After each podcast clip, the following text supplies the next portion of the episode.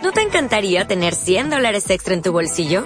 Haz que un experto bilingüe de TurboTax declare tus impuestos para el 31 de marzo y obtén 100 dólares de vuelta al instante.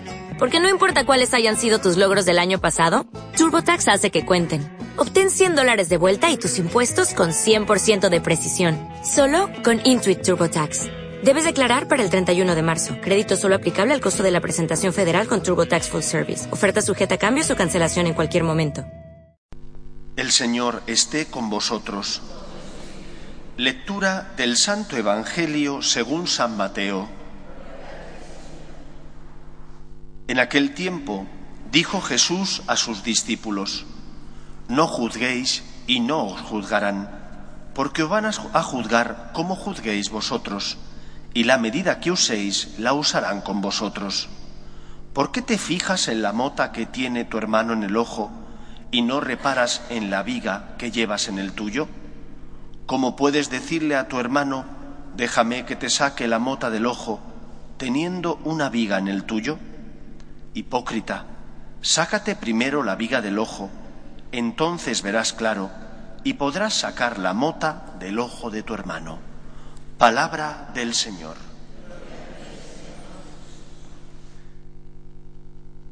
Cada momento de la historia tiene unas notas que caracterizan a esa sociedad.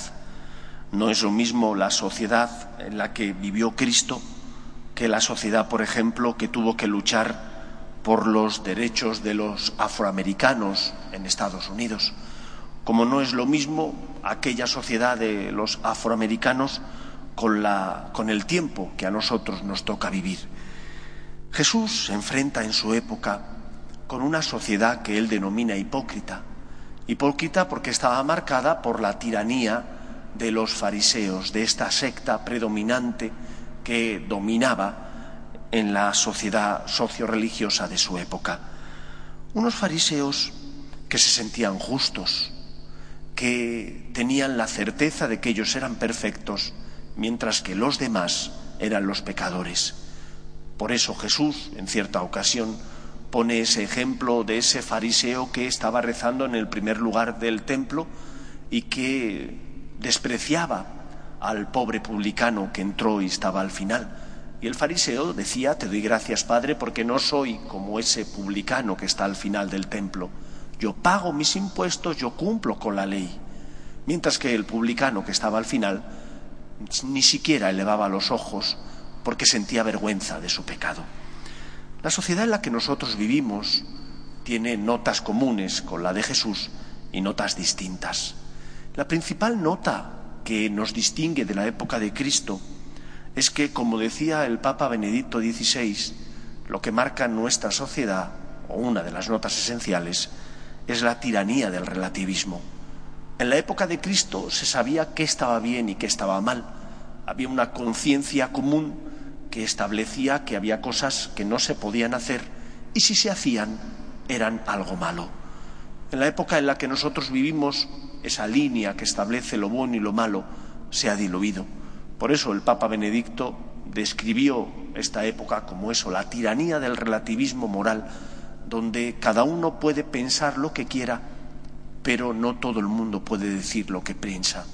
Porque si vas en contra de lo que piensa la mayoría, te aplastan, te llaman homófobo, porque simplemente quieras decir que el matrimonio es la unión de un hombre y de una mujer y que como institución de derecho natural no puede ser desnaturalizada llamándole matrimonio a la unión de dos personas del mismo sexo o porque dices que hay cosas que van contra la naturaleza humana y que por lo tanto no pueden ser vistas como algo bueno, entonces te dicen que eres un homófobo o un intransigente.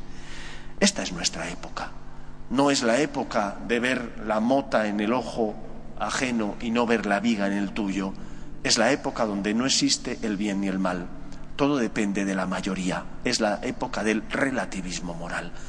Y en esta época tenemos que ser conscientes de la época en la que nos ha tocado vivir y de qué es lo que tenemos nosotros que hacer. Porque otros hayan rebajado el listón moral de manera que, porque no son infieles a su mujer o a su marido, piensan que les tienen que dar un premio, porque la mayor parte de la gente lo haga. Nosotros tenemos que decir que está bien cualquier cosa. Pues no, tendremos que creer y defender aquello que en conciencia creemos que es lo mejor para el ser humano. Y os pongo un ejemplo. El otro día el cardenal Sara, que es el encargado en el Vaticano de la liturgia de la Iglesia, un cardenal que viene de África, decía, aquellos obispos e incluso sacerdotes que a las personas que tienen inclinación sexual hacia el mismo sexo les dicen, por una mala entendida visión de la misericordia, que no pasa nada, que Dios les ama y que no pasa nada si pecan, y no les orientan a que vivan en castidad, son personas, esos obispos y esos sacerdotes, que no están respetando ni viendo lo mejor para esas personas que tienen atracción hacia el mismo sexo. ¿Por qué dijo esto el cardenal Sara? Porque solo la verdad nos hace libres. El pecado no es bueno para la persona, solo la verdad, aunque escueza y aunque duela.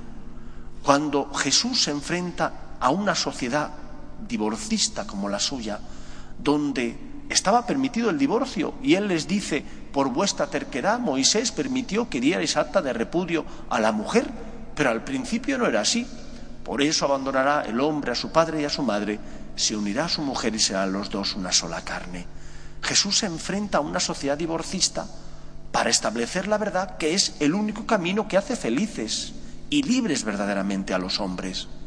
Nosotros, aunque parezca que ya no está en boga, que nadamos contracorriente, tenemos que luchar por defender la verdad, aunque nos puedan tachar de lo que sea, porque solo la verdad hace felices a las personas, solo la verdad libera, mientras que el pecado esclaviza. Y a lo largo de la historia de la humanidad ha habido un mínimo común donde todos nos entendíamos, tuviéramos fe o no, y ese mínimo común era la ley natural. Pero hoy ni siquiera esa ley natural está siendo respetada, porque el relativismo en el que vivimos nos hace ver que el bien y el mal no existe, que todo depende de la situación personal de cada uno. Eduquemos a los nuestros para que sean fieles a la verdad, aunque tengan que nadar contracorriente, porque solo la verdad nos hace libres y porque el bien hace feliz a la persona, mientras que el mal esclaviza. Como dijo el cardenal Sara, si yo a una persona que está equivocada no le enseño el camino con misericordia, pero el camino de la verdad, no le estoy amando, le estoy engañando, le estoy vendiendo humo, le estoy dando una medicina que simplemente es efecto placebo, que no vale para nada. ¿Esa es la finalidad de la Iglesia? La finalidad de la Iglesia es ser luz en medio del mundo, defendiendo la verdad y la justicia y, por lo tanto, iluminando las conciencias. Pidamos al Señor que ilumine al Papa, a los obispos y a toda la Iglesia para que seamos fieles a Cristo, para que seamos luz en medio del mundo, porque defendemos no lo que cada sociedad de cada época quiere aplaudir como bueno o malo, sino porque defendemos la verdad, una verdad que nace de una ley que todos tenemos impresa en el corazón que llamamos ley natural y también de esa ley que Dios nos reveló por medio de la revelación de Dios a los hombres en el Antiguo y Nuevo Testamento. Luchar por defender la ley natural y también las normas que se desprenden de la ley revelada. Pidamos al Señor que nos ayude a ser fieles a Él y no a buscar el aplauso ni tampoco la connivencia con los signos de los tiempos, con la sociedad, que cambia de valores, como dijo en esa película tan famosa de los hermanos Marx. Estos son mis valores. Si no te gusta, tengo otros. Nosotros tenemos que ser fieles a los valores predicados por el Evangelio, que son, que no cambian, que no permutan, que son imperecederos. Pedimos al Señor que nos ayude. Nos ponemos en pie.